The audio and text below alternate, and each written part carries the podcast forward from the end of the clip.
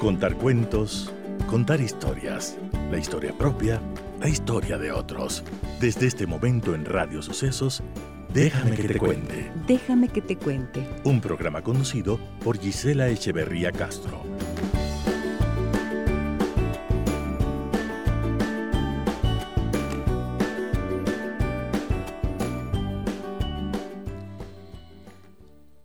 Amigas y amigos de Radio Sucesos, muy buenos días, bienvenidas y bienvenidos a nuestro programa, el último de esta semana. Hoy es viernes y tenemos la banda sonora de mi vida. Tendré el gusto inmenso de conversar hoy y compartir con ustedes la historia, la historia y las canciones que le han dado forma a la vida de Mariela Condo, cantante y compositora ecuatoriana no se pierdan este programa porque va a estar maravilloso, escuchando canciones suyas, las canciones de su banda sonora y con una sorpresa especial que tenemos preparada para Mariela en esta mañana. Bienvenidas y bienvenidos, les saluda Gisela Echeverría. Déjame que te cuente. Déjame que te cuente.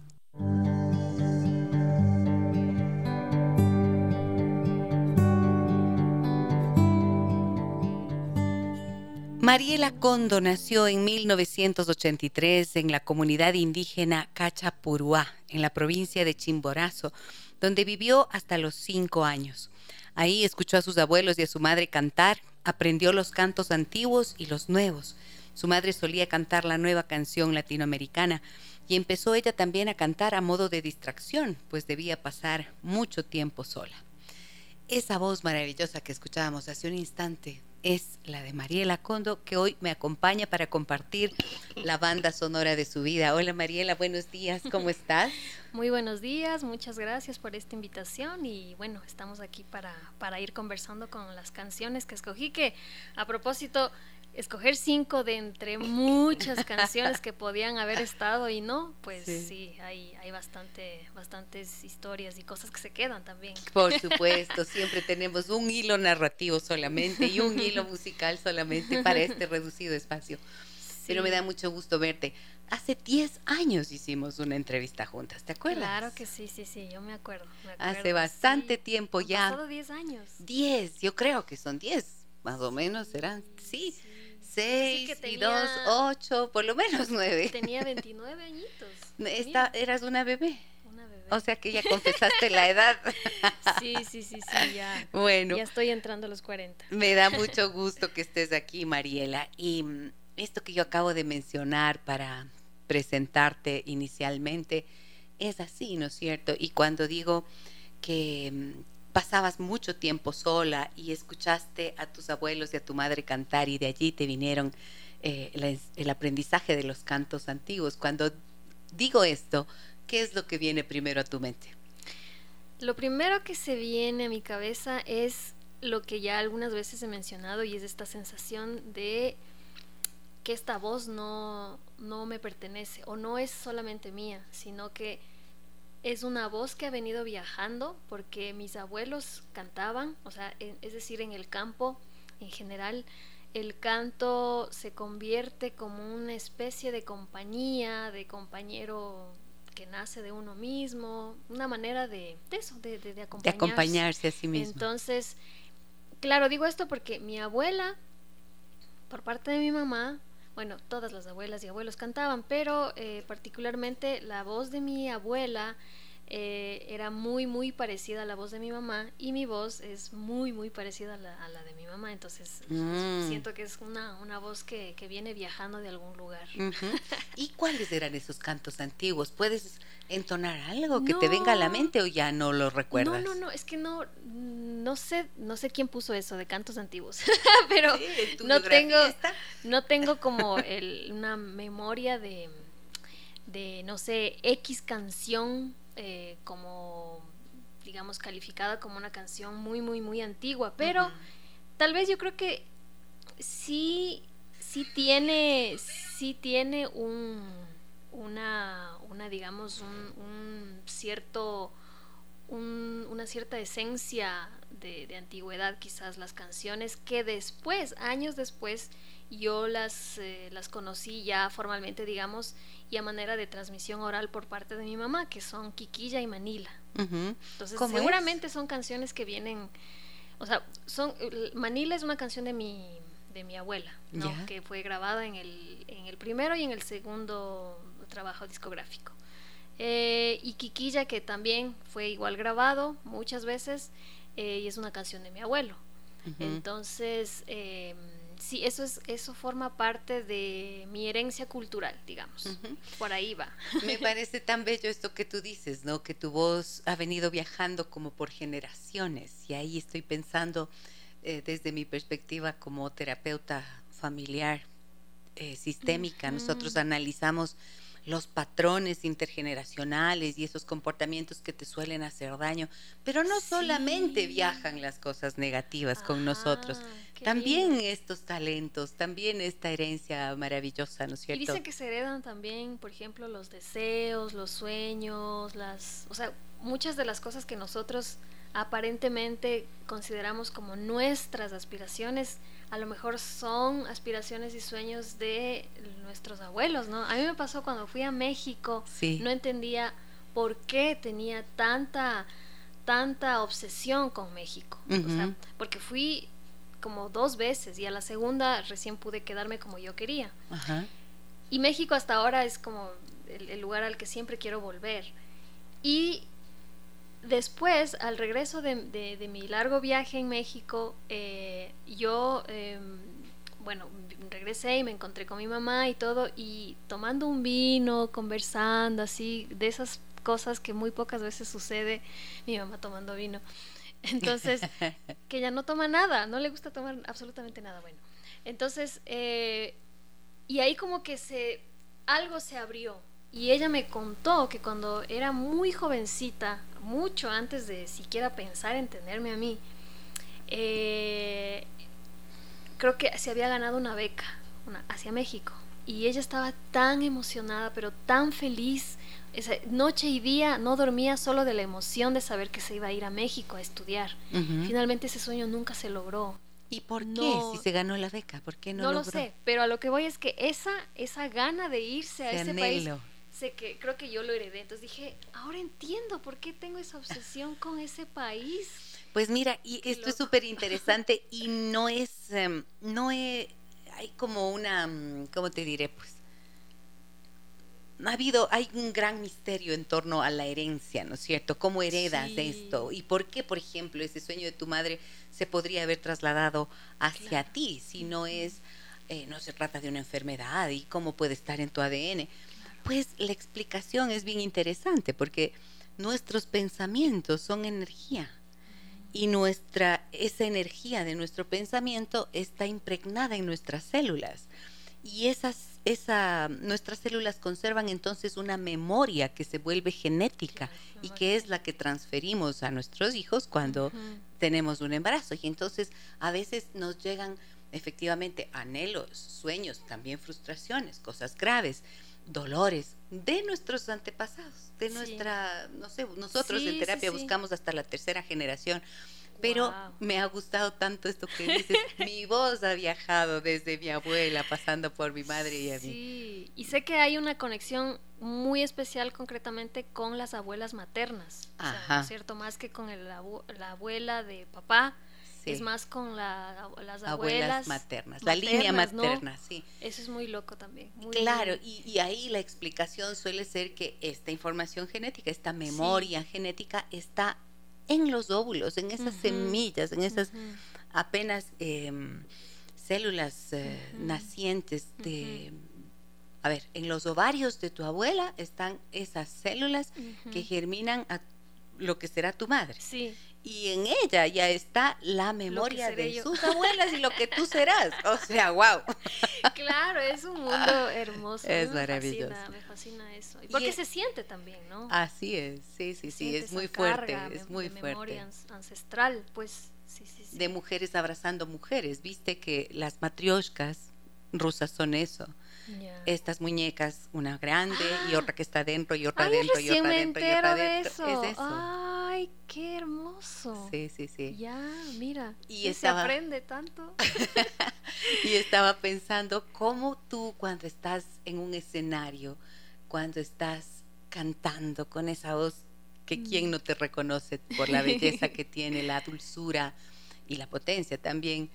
Eh, ¿Qué sientes? ¿Sientes que cantan todas las mujeres de tu vida, de tu línea materna? Sí, sí, es un poco así. Es un poco así porque, bueno, tiene muchas cosas el, el acto de estar en un escenario y cantar. A mí me ha tomado muchos años aprender a, a domesticar el nervio y los miedos y la ansiedad eh, en un escenario. Entonces, em, y recién ahora, hace, no sé, un par de años, como que recién puedo eh, pararme en un escenario y conectarme con algo ¿Ah, más allá de. Ah, no me digas. Y también puedo al fin estar en el presente, que ese es un ejercicio que, por supuesto lo hacen los que meditan y todo. El, el, hacer música en vivo es, es eso, es un ejercicio de estar muy presente y muy en el ahora, porque al primer despiste ya no entraste, ya te perdiste, ya no escuchaste bien, qué sé yo, la rítmica de la guitarra o la entrada y así. Y eso me ha tomado muchos años, porque yo antes ahora mirando en retrospectiva, yo creo que sufría más bien a, a, la hora de cantar en vivo, porque era un nervio que no sabía cómo, por qué, por qué tanto sufrimiento, por qué tanto... ¿Miedo de qué tenías? Nervio, nervio yo creo del, del público, de equivocarme, de que no me salga la voz.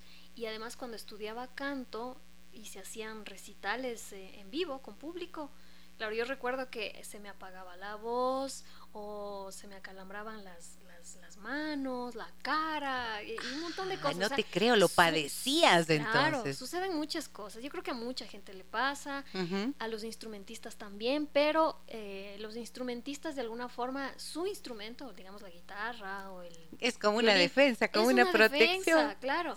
De hecho, cuando cantas sin micrófono es como sentirse desnudo ahí cantando. Entonces, claro, incluso hasta el micrófono se vuelve un escudo, un, apoyo ahí. Sí, sí, sí. Entonces sí, yo creo que todo eso lo he ido así como eh, deshojando, como limpiando un poco y, y ahora estoy en un proceso que me gusta mucho porque primero que ya bueno, antes, a ver, antes, por ejemplo, me acuerdo que siempre era como esto de, ay, mucho nervio, mucho nervio, ya, un taquito, un taquito, un taquito de algo, Ahora ya no. ¿De qué era el taquito? Taquito de ron. Bueno, el ron nunca vino jamás whisky, sino máximo, si vas a pegarte un algo, que sea muy poquito y además que sea algo que te suba la energía.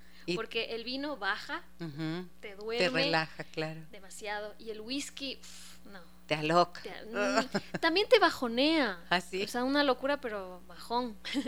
Entonces, y, pero el ron, en cambio, y si es así bien cubano, mejor. El ron, en cambio, como es azúcar, te eleva, te pone... Claro, es de caña, pues, claro. Y a mí me pasaba, ya después descubrí otros métodos. ¿Ron es de caña? Claro. Claro, ¿no? Sí, sí, sí. Y ya después descubrí otros métodos que, en los que ya no hace falta el licor, son otras cosas, como la respiración, como entender el cuerpo, o sea, cómo manejar. O sea, que fuiste ganando dominio sobre eso. Claro, sí, ya, ya no necesito el trago. Muy bien. Para, para salir. Entonces, sí, pues ahí descubrí una técnica de respiración, porque a mí lo que me pasaba también era que de repente tenía un bajón energético horrible, o sea, solo como zombie, entraba como zombie al escenario y era como, bueno, ¿qué canción va? Y podía olvidarme de la letra, o sea, o sea no lo sin reaccionar, sin reaccionar, así. Y ahí hay un ejercicio de respiración que si a alguien le está pasando eso, por ejemplo, respira eh, agitadamente, hinchando la panza. La respiración Winghoff. Inmediatamente se activa, seguramente. Creo que sí, creo que sí es. Por ahí lo, lo, lo, lo descubrí y dije, ahí va.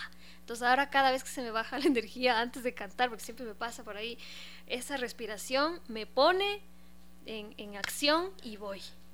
Mariela Condo está con nosotros en esta mañana y vamos a escuchar, miren que ya arrancamos y encantadas en la charla, pero no hemos escuchado todavía la primera canción de la banda sonora de su vida. Vamos con ella.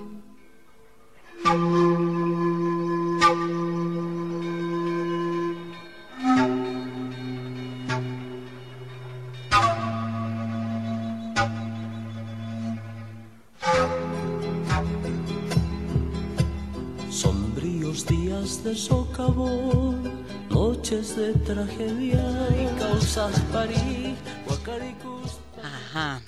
Sabia Andina. Sabia Andina. Ya, ¿por qué este está en la banda sonora de tu vida, Mariela? Mientras estaba ahí buscando a ver qué canciones escoger, dije, a ver, como la, la consigna era que sea desde la niñez y que vaya Ajá. avanzando hasta lo actual, dije, entre tantas y ahora cuál escojo, cuál escojo, cuál no he escogido. Y el otro día mi compañero estaba escuchando música y de repente puso Sabia Andina y me acordé que esta canción tarareaba mi, mi mamá. Entonces inmediatamente cuando escuché vi la cara de mi mamá cantando esta canción, porque claro, ella era mucho de poner música y cantar en la casa, así. Entonces esto es parte de la banda sonora de la infancia, lo que escuchaba mi mamá y lo que se ponía ella a cantar. Entonces, y ella cantaba así con un sentimiento, porque además la letra es muy dura, se trata sobre la vida eh, de los mineros en. Bolivia. Sí. Entonces, claro, sí dije, esta tiene que ir. Y habla también del es mi destino vivir en el cielo, dice. O sea, Sí, bueno, el- la letra, la letra habla del- de, lo, de lo desdichada que, que puede ser la vida de, de- que es la, la vida de un minero en esas condiciones laborales, explotados. Eh, habla, yo creo que también hace una, una referencia hacia cómo va hacia adentro, ¿no? Hacia adentro de la tierra y a dar su vida. Ujú. Entonces, sí, o sea, la letra hace mucho referencia a la muerte, al dolor, al sacrificio, ¿no? Y era esa, esa letra así de triste, de trágica realmente, era la que le escuchabas a tu madre cantar. Sí, ella se ponía a cantar esta canción Ujú. con, el- con el disco, ¿no?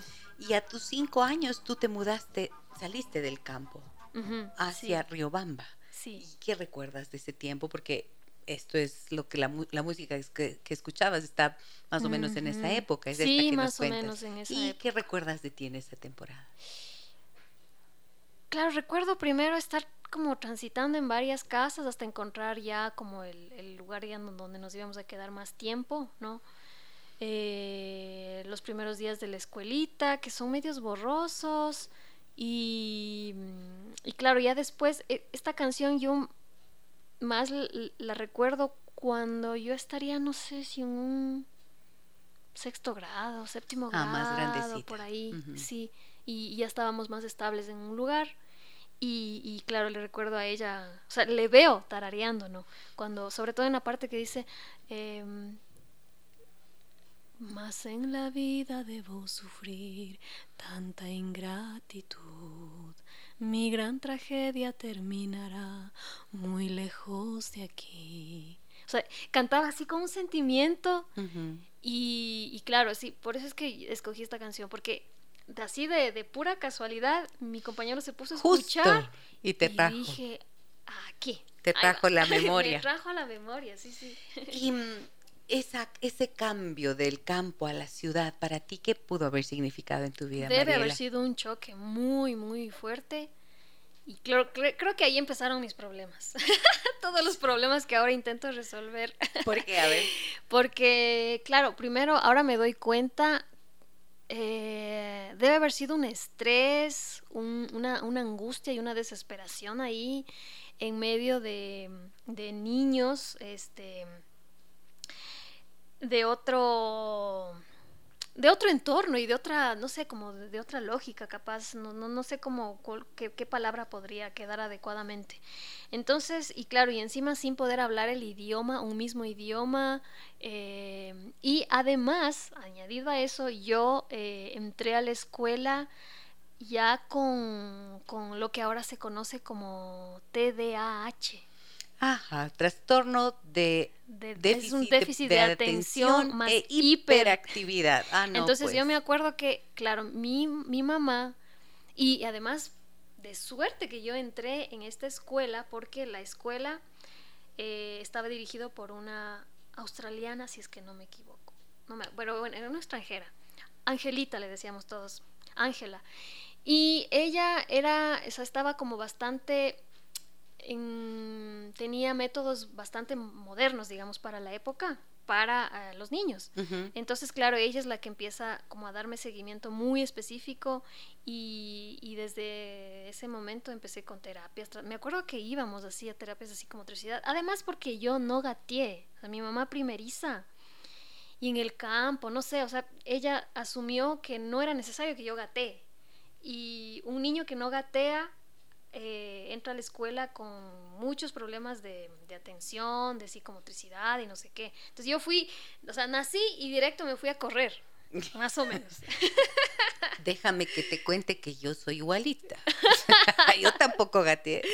Mira, pero, y me fui a caminar directo a los 10 meses, dice mi mamá. A los 10 meses ya estaba trotando. Sí, entonces eso ha salido, o sea, a arraigar un montón de problemas y que mi mamá, claro, así decía, ay, dice, no, es que ya enseguida cuando me dijeron, ah, y además nací con una, ¿cómo se llama esto?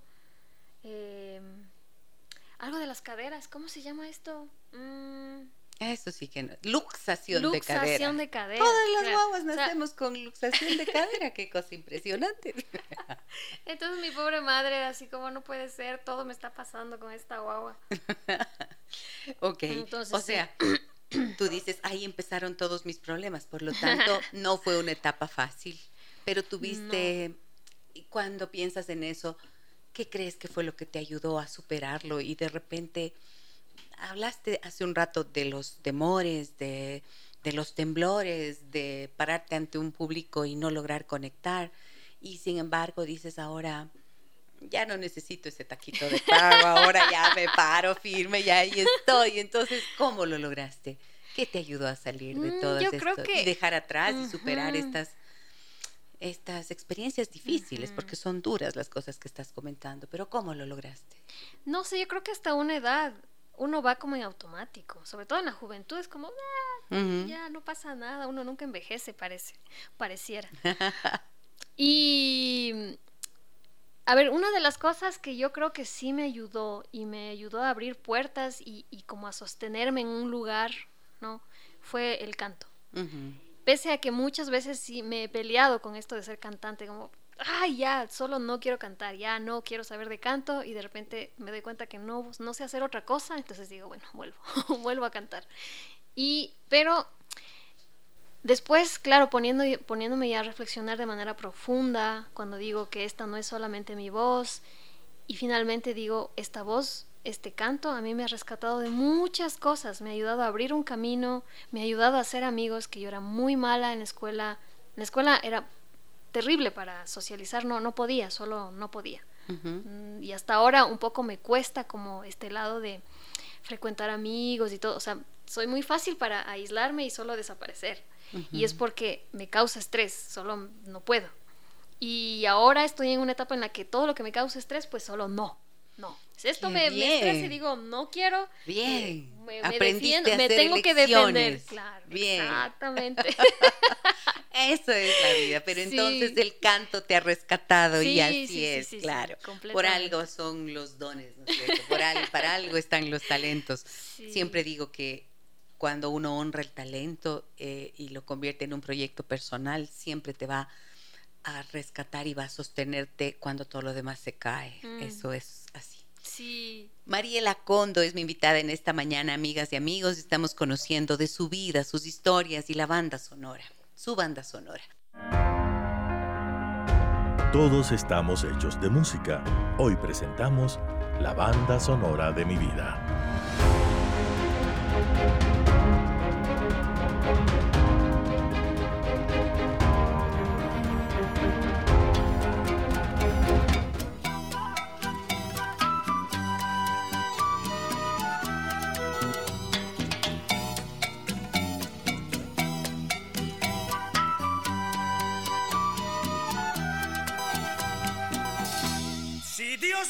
Así, ¿qué puedo yo hacer? Cambiar no podré. A ver. A ver, ahí tampoco quiero. A ver, a ver, ¿cómo, cómo? Ahí se me abrió la vena. Se te abrió a ver, ¿por qué escogí esta? Pero cántale un poquito lo que estaba cantando. Si Dios me hizo así, ¿qué puedo yo hacer? Cambiar no podré y tampoco quiero. ¿Qué más? etcétera, etcétera.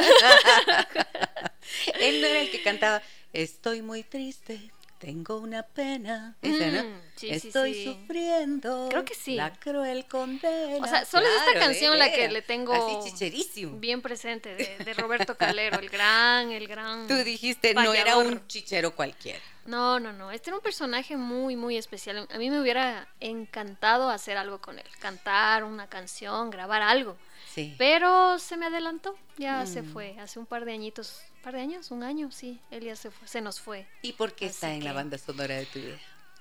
A ver, porque la, en, dentro de lo que es la, la música, la música, digamos que fui conociendo cuando llegué al mundo, esta, esta corriente de música eh, como la de Roberto Calero y bueno, muchos otros más, pero especialmente esta siempre me recuerda a, a mi papá. Es, es la, la corriente, digamos, de, la, de, la, de la vena abierta, chicheresca, me viene por mi padre. Entonces, sí, hay, hay, hay- ciertas canciones chicha que, que me gusta, que, que me- les, les siento con, sobre todo más que siento que tienen ese, ese algo que le suelen llamar swing, sabor o flow, qué sé yo, como quiera que le llamen. Entonces, sí.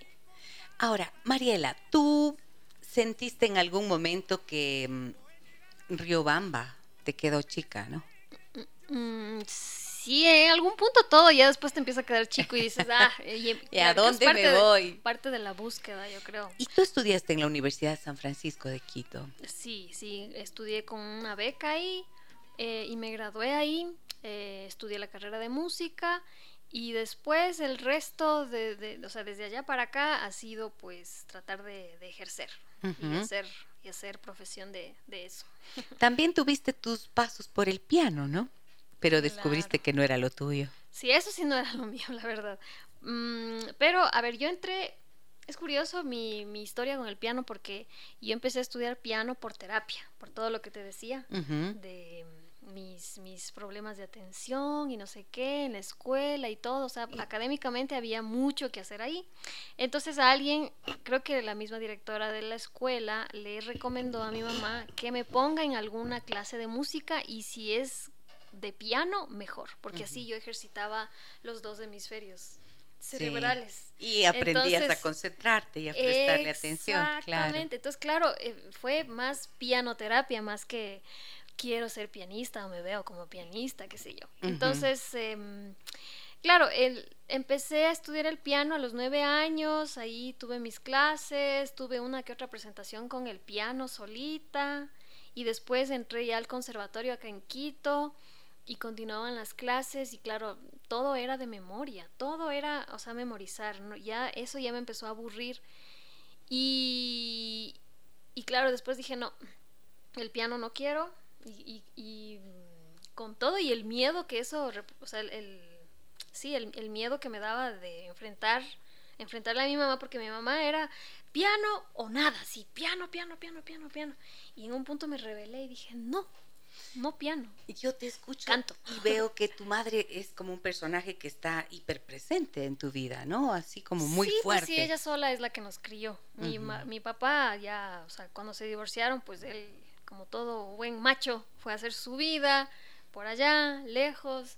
Y ahora ya en la vejez recién, se, recién dice, mi hijita. Mi hijita, ¿cómo te he querido? ¿Qué, qué- cómo me me, doy cuenta que, me, que te he querido. Ay, Claro. Menos mal que lo dices riendo. Pero claro, sí, sí, no, ya. ¿Ya pasó? Ya, ya pasó, claro. No, pues que además me, me da a ratos mucha curiosidad, también ternura, un poco verle a mi papá, porque muchas de las cosas que él es, que siente y por las que pasó, también es, eh, hace, hace parte de lo que yo también pasé, hace parte de lo que yo también soy y todo. Entonces, sí, es, eh, tiene su lado, su lado interesante. Eh, me parece eso bien valioso lo que estás diciendo, porque en la medida en que nos reconciliamos con nuestros, eh, con nuestros padres y con sus historias y comprendemos que quizás esos comportamientos que, que pudieron habernos herido en algún punto tienen una razón de ser. Claro, También sí. podemos eh, como bendecir aquello, ¿no? Y quedarnos con lo bueno. Sí, pero pues no, mi papá, pobrecito, él, él tuvo una infancia difícil. Bueno, en esa época, imagínate lo que era ser un indígena en, de una comunidad muy pobre, salir a los 10 años ya a trabajar hacia Guayaquil o menos, creo siendo un niño. Entonces, claro, y es aprender a la brava en la vida. Claro, o sea, ¿cómo? Es una cosa que yo, por ejemplo, claro, jamás, o sea, lo puedo entender, pero jamás he vivido algo así, digamos, de esa- Ujú. en ese extremo. Pero siento ese dolor, o sea, lo puedo reconocer. Y para ti, siendo una mujer de una comunidad indígena, Cachapurúa, abrirte campo acá, en la capital, en el ecu- en e- ecuatoriana, eh, dentro de la música y hacer este recorrido, esta trayectoria y finalmente, mm, bueno, tú has hecho tres discos que tienen lenguas, tradiciones, estilos, ¿no es cierto?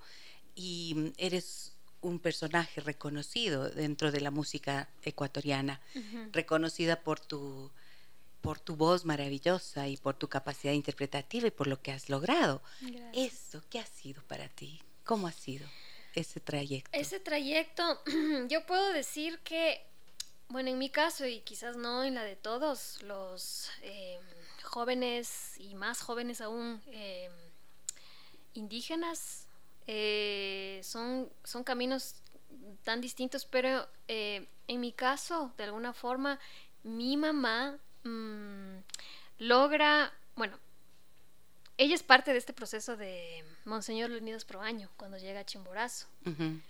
Entonces em, empiezan ahí con las comunidades un proceso en el que, o sea, había que acomodar lugar a hacer algo para que las comunidades accedan a educación, porque esa era la única manera y la única herramienta que permitiría romper muchos círculos, como el de la pobreza. Sí. Bueno, hasta ahora no logro romper el círculo de pobreza, pero bueno, pobreza extrema no, pero entonces mi mamá eh, logra pues acceder a educación, eh, fue funcionaria pública, lastimosamente, pues los sueldos eran sueldos de miseria para, para los funcionarios eh, y, y mi mamá pues tenía que hacer muchas, tenía que inventarse muchas otras cosas para poder dar, este, sostener a sus hijos, ¿no?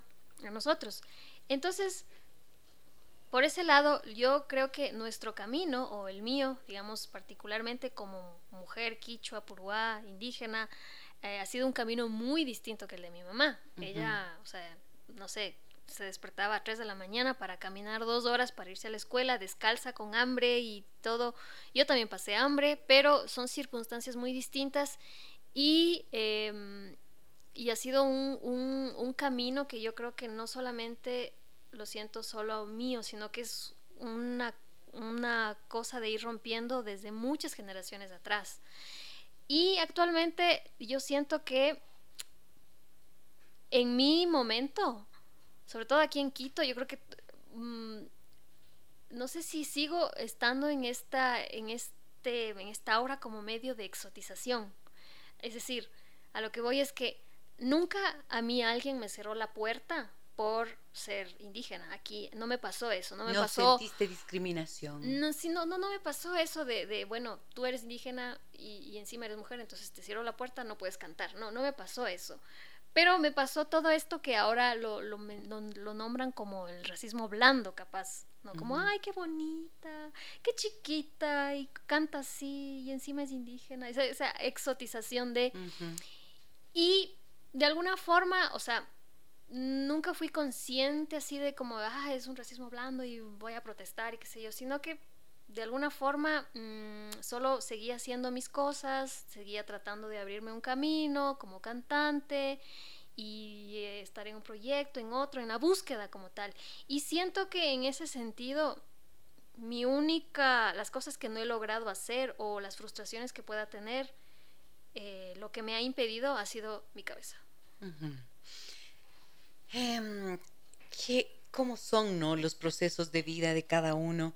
Y claro, tus, tus abuelos tuvieron una lucha, sus antepasados una más dura, tu madre una durísima para sacar adelante a, a sus hijos.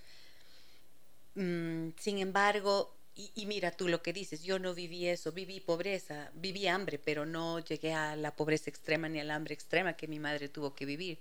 O sea, las condiciones cambiaron y sin embargo sigue existiendo algo que siempre hay que mejorar como que sociedad romper y que hay que romper. Sí. y que de repente cuando tú lo dices es posible que tomemos conciencia de esto. Este racismo blando al que te al que haces alusión, claro, es como se enmarca dentro de lo políticamente correcto, ¿no es cierto? Y entonces a veces ya no puedes decir, por ejemplo, para referirte dices los afrodescendientes en lugar de decir los negros para no herir supuestamente eh, los indígenas. Y entonces mm, ay chiquita linda qué linda vocecita que tiene. O sea qué raro que sea qué raro que tenga todo eso si es indígena. Al- Ajá, sí, así es como se plantea. alguna vez alguien en el colegio me decía, ah, eres indígena, pero eres bonita. qué raro. Oye, algo así como que ¿qué raro. Sí, sí, claro. Ujú, ¿Y qué pasó? Que un indígena no puede ser guapo, guapa. claro pero sí, mira pero eso hace años. No, he- no he vuelto a tener un comentario así. Me parece que, por ejemplo, o sea te hiciste un lugar finalmente Sí. te hiciste un lugar te sientes satisfecha de lo que has hecho No, hasta hoy no no. ¿Qué, qué te falta qué hay Porque creo que pude haber hecho más. ya, ahí está la, la cosa esta eh, auto, autotorturadora y autosaboteadora que todavía no logro eh, domesticar. Pero creo que, como te decía hace un momento, las cosas que siento que no he logrado hacer o que siento a veces que estoy tarde para hacer, pero que puedo hacerlo, pero con más dificultad, pero lo puedo hacer. El- el- lo que me ha impedido no ha sido, digamos, una circunstancia racial o discriminatoria, sino mi propia cabeza. ¿no? Ujú. Entonces, O eso puedo sea, decir ahora, ¿no? Ya Puedo tienes una decirlo mirada ahora. autocrítica Sí, en ese autocrítica sentido. hacia mí, ¿no? Sin embargo, igual, es que no sé, es muy complicado. Porque Pero no será que la autocrítica se te va un poco al extremo, o sea, que te azotas demasiado y Pero también es porque, también es porque, a ver, sí, sí es verdad que soy también, sigo siendo el resultado de, de desigualdad, de, de un sistema, sobre todo eso, que no priori- prioriza el acceso a una educación de calidad. Por ejemplo, en mi caso, yo arrastro, o mi mamá, por ejemplo, se quedó con muchas frustraciones y mucha amargura y mucho dolor, porque detrás de esa ruptura lo- o lo que ella logró eh, para que sus hijos tengan más herramientas para, para poder continuar y poder acceder a algo y tener una vida me- un poquito más digna y todo, hay sueños frustrados. Ella no logró hacer muchas de las cosas que hubiera querido hacer porque, claro, estamos en un sistema que cuesta mucho, incluso teniendo las herramientas eh, académicas, eh, cuesta mucho romper, como por ejemplo este, este círculo de, de- de- pobreza, incluidos círculos de violencia, muchas cosas, ¿no? Porque estamos en un sistema que, eh, que precariza todo, ¿no? El acceso mismo, por ejemplo, a la cultura. La, la cultura no está vista en nuestro país como un derecho humano que sea un- accesible para todos, ¿no? Todos deberíamos tener formación artística musical en las escuelas, por ejemplo. Eso es una cosa, pero elemental. elemental, o sea, sí, Todos, sí. y psicológica. Claro. Deberíamos tener una, La educación una, eh, ¿no es cierto? familiar, Herramientas claro. psicológicas que Deberíamos tener niñas, niños- educomunicación. Claro. terapia O sea, familiar Nos, ahorraríamos tantas y, acceso a la cultura. Sí, sí, Sí, eso sería favor. una gran Que enseñen revolución. herramientas psicológicas Claro. desde la escuela Mm. para poder de- detectar a tiempo patrones dañinos. ¿Cuáles son tus más grandes frustraciones yendo por esa línea? Creo que, por ejemplo, yo hubiera querido estudiar más carreras. Ahora digo no.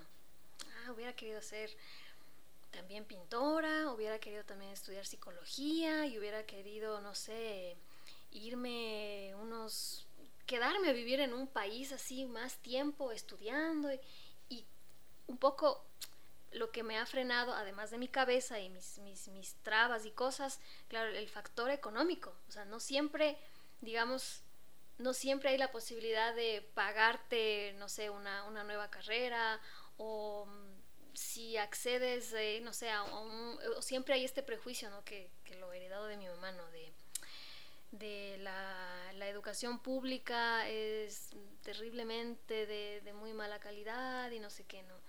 Entonces, por eso es que mi mamá siempre nos, nos mandó a, a escuelas privadas. Pero eso era una cosa espantosa porque cada mes era la vergüenza de no se pagó la, la pensión, falta, están atrasados tres meses, cuatro meses y no sé qué, o sea, con toda esa cosa ahí, ¿no?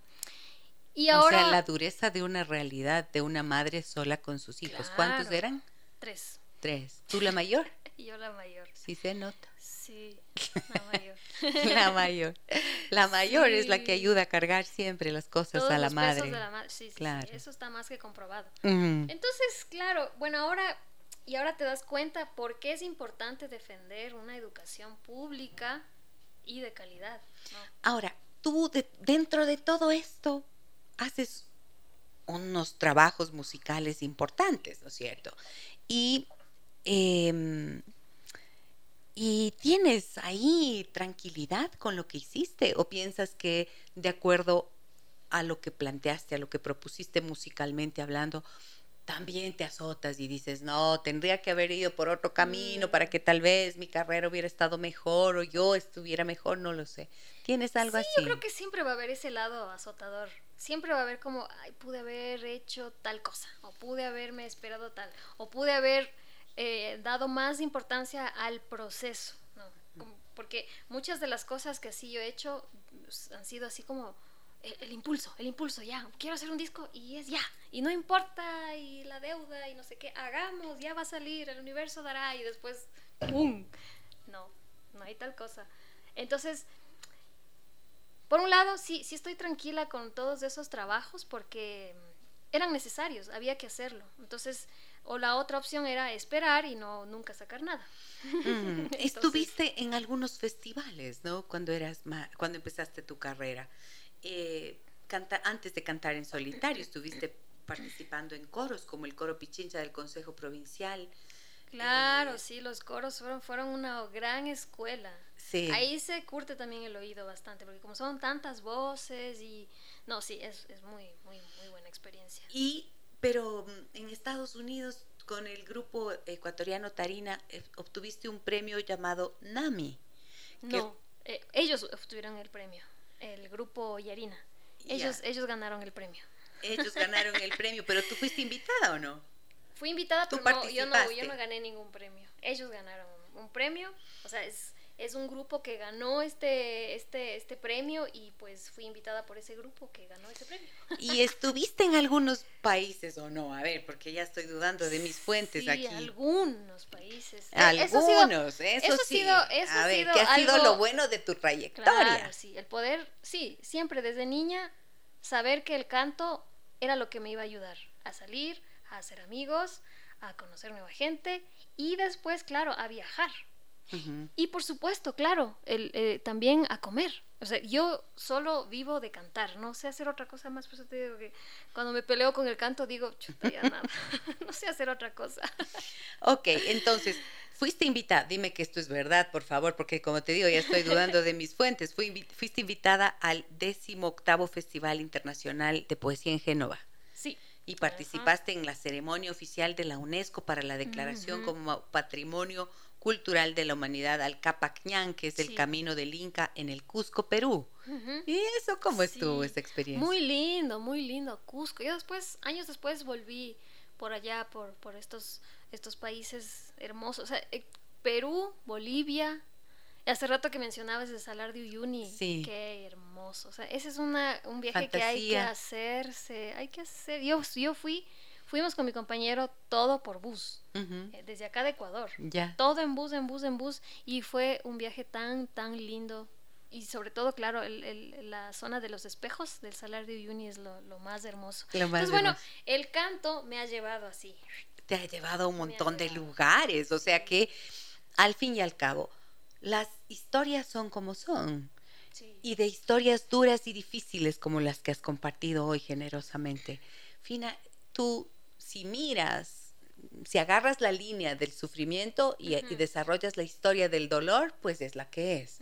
Pero te, has- te sientes recompensada por la vida con lo que has obtenido a través del canto que te ha salvado, como dices Sí, sí, sí. te ha ayudado a sanar esas heridas y a dejar atrás ese dolor y ese sufrimiento de la infancia, Mm. del rigor de lo que se vivió en familia y demás. Sí, yo creo que me, me, mm, sí, como, como dices, me, me ha ayudado a, a abrirme a un camino. Y justo el otro día, claro, reflexionaba sobre eso, como te decía hace un momento, el canto. ¿Por qué canto? ¿Para qué canto? Y no sé. Es que yo creo que todos los artistas, músicos de- o de cualquier profesión en algún punto se llega a cuestionar nuevamente por qué está haciendo tal cosa. Entonces, claro, y creo que esos, esos momentos son, son también importantes como para reafirmar, ¿no? El por qué uno está ahí. Tengo mensajes que quiero hacerte llegar de las personas que A nos ver. escuchan. Dice Silvia, la más dulce voz, la de Mariela, un ser humano maravilloso. Belleza de entrevistada, un fuerte abrazo a Mariela, mi admiración siempre. Gracias. Magus dice, hermoso programa, me gustó, me gustó, me gustó mucho. Maravillosa entrevista, estoy conmovida escuchando a Mariela, mi admiración y respeto siempre. Soy Carmen, nos dicen Ay, por aquí. lindo. Me dicen, consulté en cinco sitios distintos y en tres estaban que ganó el premio. ¿Cuál premio? Este que te acabo de decir. ¿El NAMI? No, ¿El NAMI? no, no, yo No. gané un premio que se llama el Canciones Imprescindibles otorgada por el Ministerio de Cultura y otro premio que se llama el mérito mérito cultural, alguna cosa así, igual otorgado por el Ministerio de Cultura. Son los dos únicos premios que he ganado. Ya verán, no serán malitos, no me darán premios de gana. Dice, qué grato conocer el lado humano de Mariela Condo, su inteligencia y sensibilidad nos enorgullece como artista y ahora conociendo su historia, admiro su capacidad de sobrellevar la vida a pesar de los obstáculos. Qué lindo, gracias. ¿Qué Hermoso. cantantes la inspiraron? Nos preguntan. Muchos, muchas, Para muchas empezar, la abuela y la inspiran. madre. Bueno, la abuela, la madre y seguramente la bisabuela. Uf, Ujú. quién sabe. Bueno, mi abuelo también cantaba. ¿Y artistas? cantor. Eh, ¿Tuviste referentes musicales? Sí, claro, por siempre tiene. supuesto. Por supuesto está ahí eh, Atahualpa Yupanqui, Mercedes Sosa, Mercedes Sosa, Parra, claro. Víctor Jara. Y bueno, actualmente, un poco más acá, bueno, ya no están, pero José Alfredo Jiménez para mí es como. Yo, como, volvemos a México, imagínate. Tengo una cosa ahí que me conecta fuerte, fuerte. Chabela Vargas, Toña la Negra. eh, yendo a Brasil, bueno, está Rosa Pasos, está Paula Morelenbaum, que es una cantante maravillosa, hermosa. De las yaceras, bueno, está Billie Holiday, que es como, siempre, siempre digo que es mi abuela negra, porque me- su voz, su voz me, ha acompañado en muchas etapas actuales, ¿no? Entonces, Mariela Condo nos acompaña en esta mañana. Ha compartido escenario con artistas internacionales como Lila Downs, Marta Gómez, Victoria Villalobos, Beto Gómez, Alberto Plaza, Juan Quintero. Vuelvo para preguntarle cómo fueron esas participaciones y esa gente con la que eh, compartió escenarios. Todos estamos hechos de música.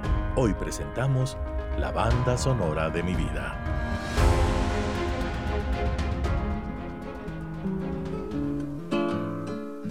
Yo no le canto a la luna porque alumbra y nada más. Le canto porque ya sabe de mi largo caminar. Le canto porque ya sabe de mi largo caminar.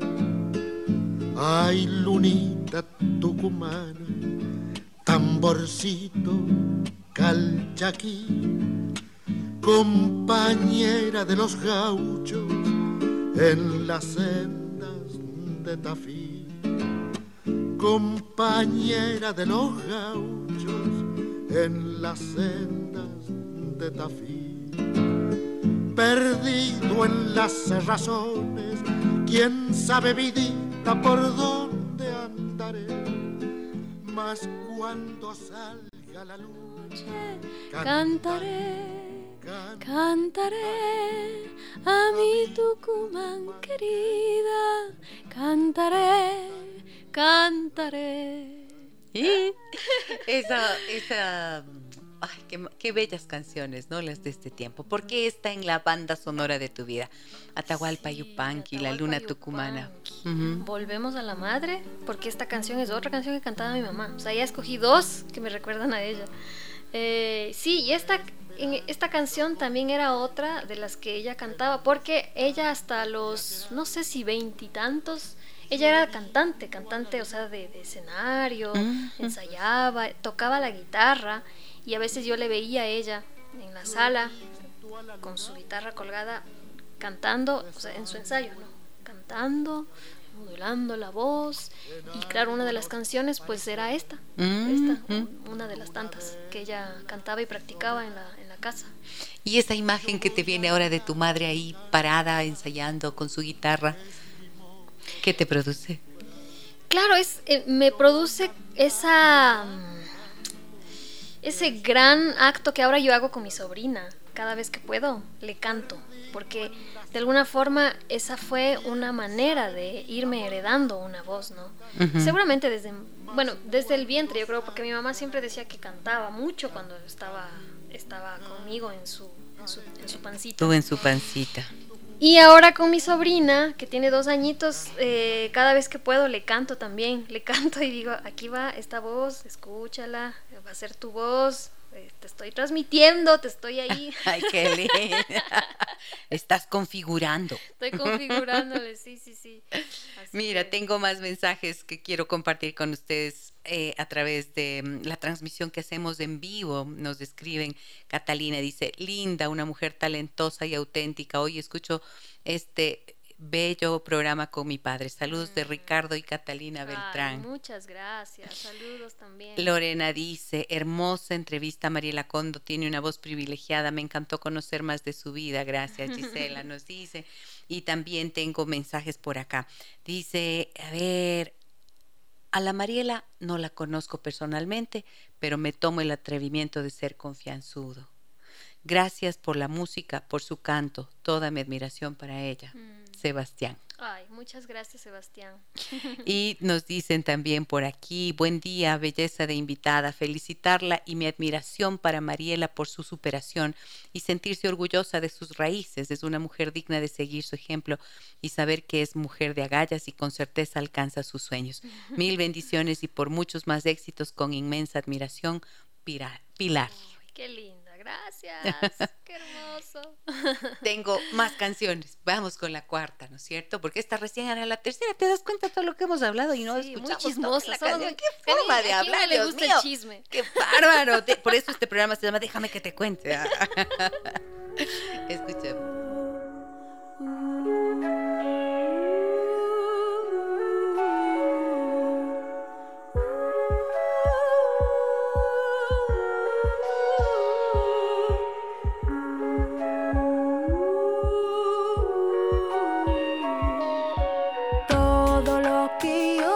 Que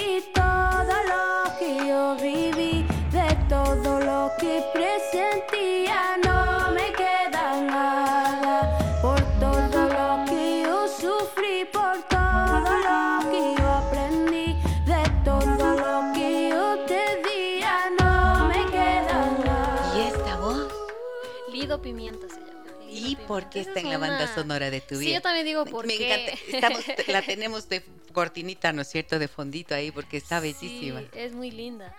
Eh, a ella yo le descubrí hace poco y hace parte de la banda sonora de los últimos tiempos, digamos. Ujú. Y esto es porque, claro, mi, mi compañero, como es productor, eh, muchas veces está, bueno, metido en muchos proyectos de distintos géneros. Y pasa que de repente llega a la casa y viene con nueva música. Entonces eso para mí es eh, maravilloso, porque descubrir nueva música siempre va a ser muy como un aire fresco, un, un nuevo, un nuevo sonido, ¿no? Entonces eso me encantó y cuando escuché esta canción, este, claro, me, me conecté directamente y, y me gustó mucho. Y además que ella, esta, esta artista, es muy, muy, muy eh, especial. Me encanta cómo maneja su vestuario, eh, de mucho color.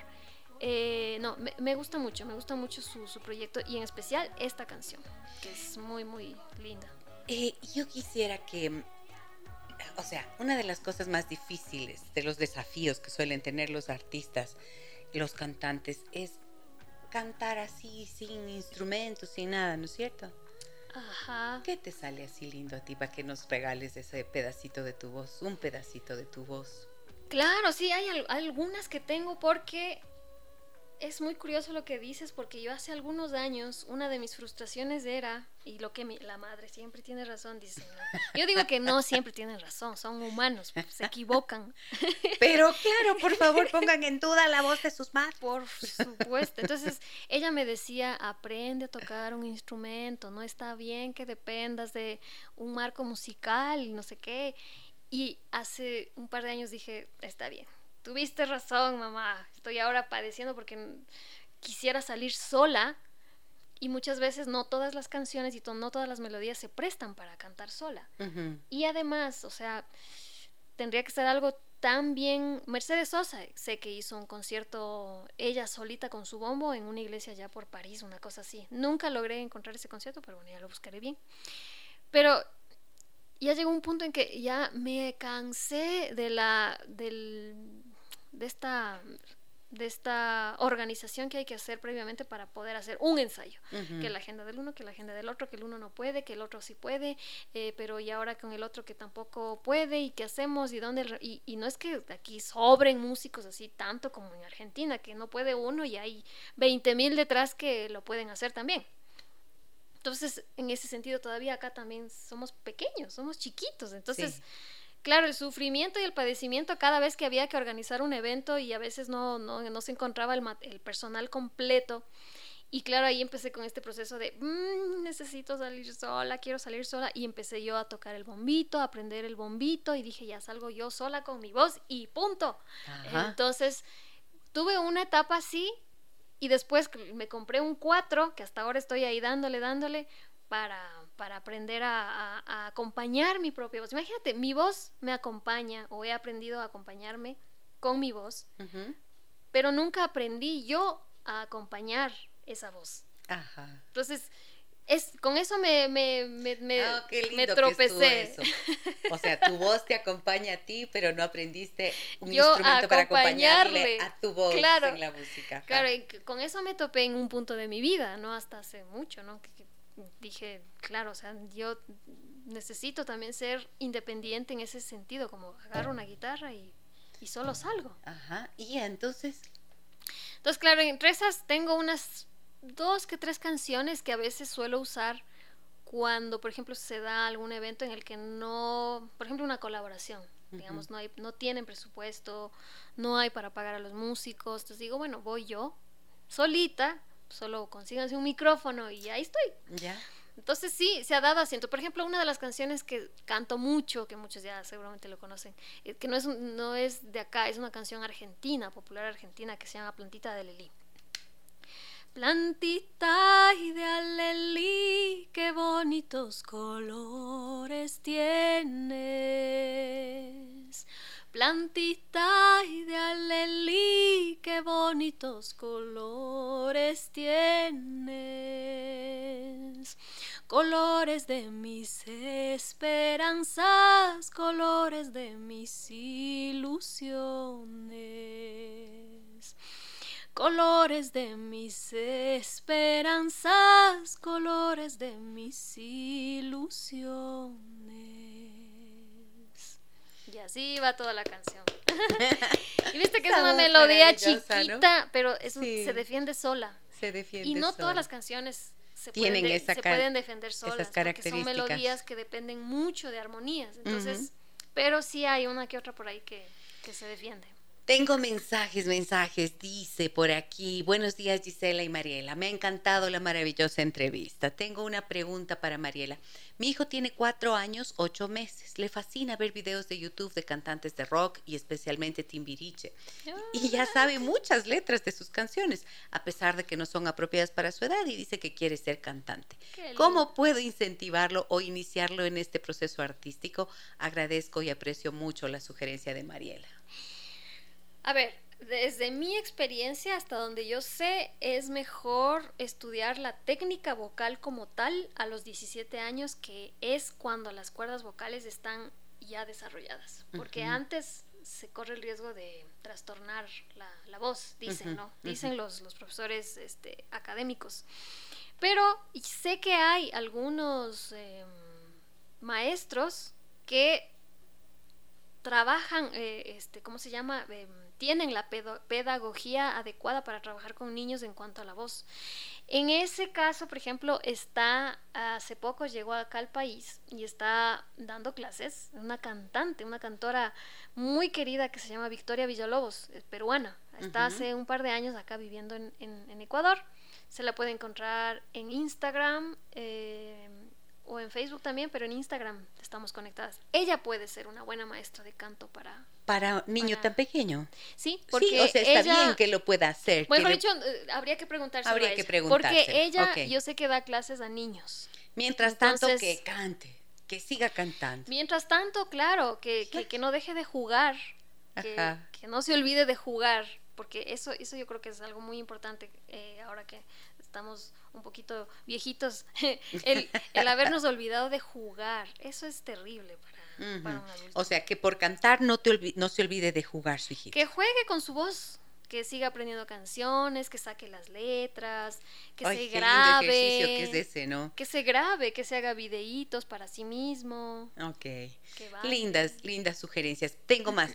Maravillosa entrevista, felicitaciones. Me encanta y admiro que a pesar de sus orígenes muy humildes, Mariela tenga una actitud tan positiva y sin resentimientos. Es admirable, digno de resaltar. Mil gracias por compartir. Soy Fernando Pérez. nos dice. Muchas gracias, Fernando. Qué lindo. Un saludo. Bueno, yo te tengo una sorpresísima. A ver. Pongamos por favor la canción, escuchemos la voz de Mariela Condo con el caballito azul y tengo una sorpresa para ella con, a propósito de esa canción. Vamos a ver.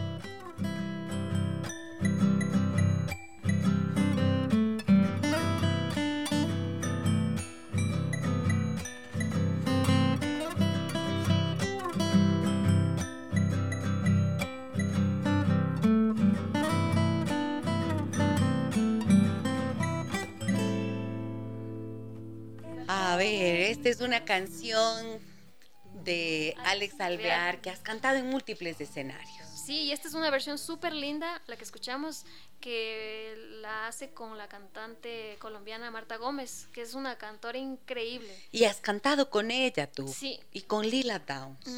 Y con Victoria Villalobos. Y con Beto Gómez. Y Sí. con Alberto Plaza. Con algunos. Y con algunos. Muy bien. Sí. Te dije que te tengo una sorpresa y quería Sí. escuchar la, la voz de... Y quería escucharte cantando El Caballito Azul porque está aquí una súper gran admiradora de Mariela. Es Anaí. Anaí. Hola Anaí, buenos días.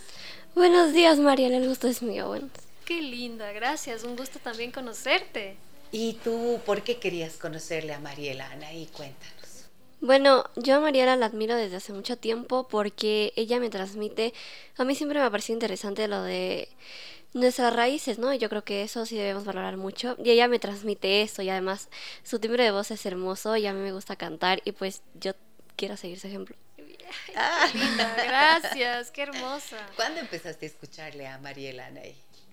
Mm, Cuando tenía 9, 10 años, porque pues una vez en un programa de la escuela pusieron la canción de Vasija de Barro y entonces la busqué en YouTube y dije, wow, y empecé a escuchar todas sus canciones y desde ahí.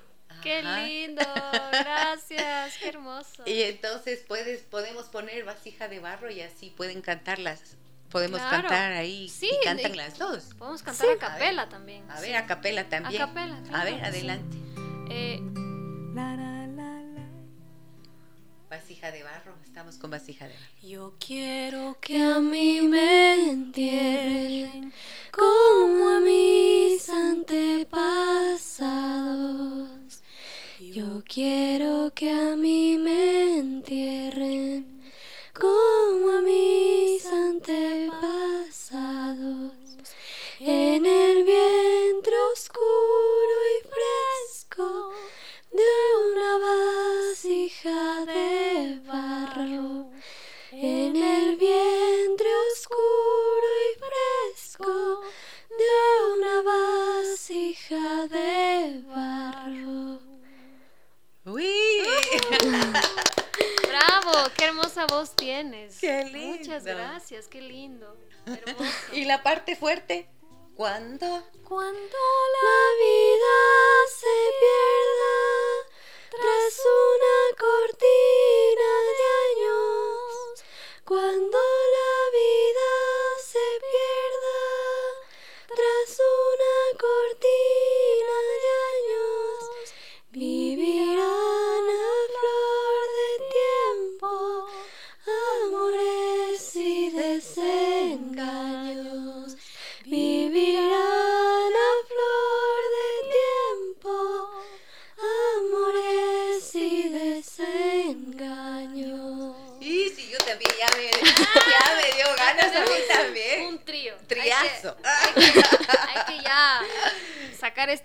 proyecto pronto. Vamos adelante. Vamos.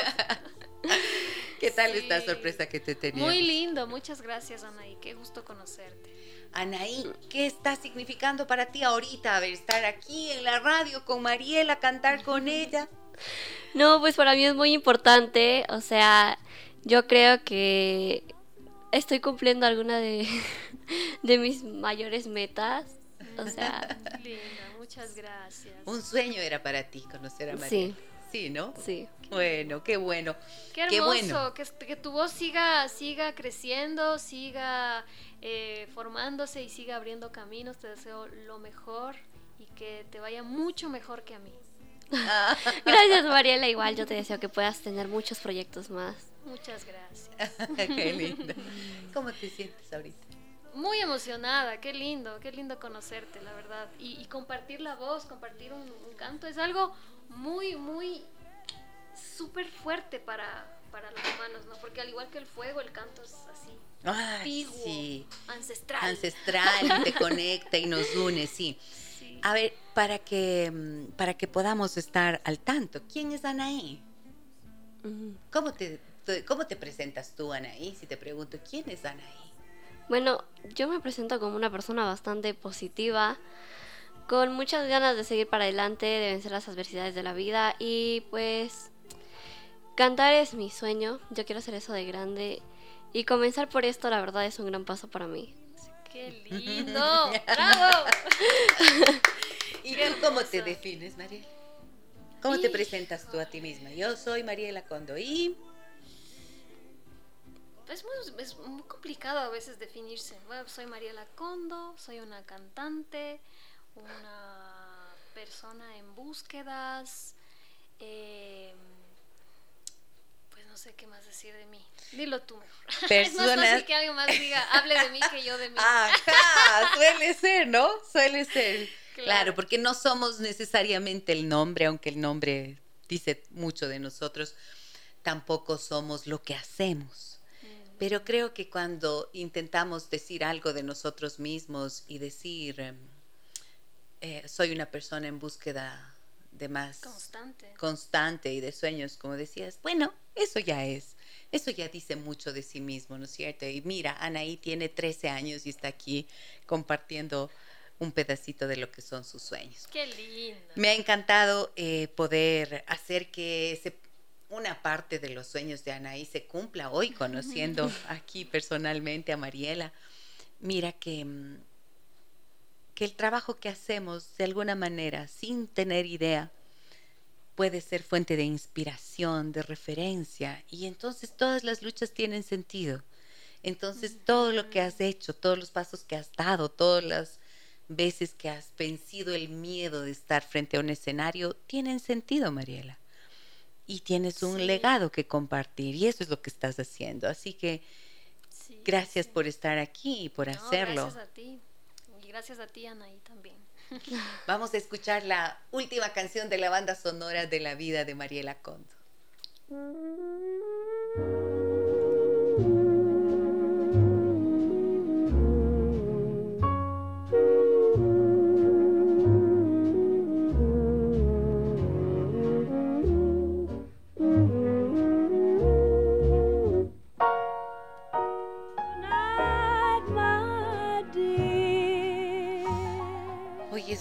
Maravilloso. A ver, ¿por qué? ¿Por qué está en tu banda sonora? Sí, esto hace, hace poco, muy, muy, muy poquito que descubrí esta canción. O sea, jugando ahí con las playlists y todo, Ujú. eh, cayó esta canción.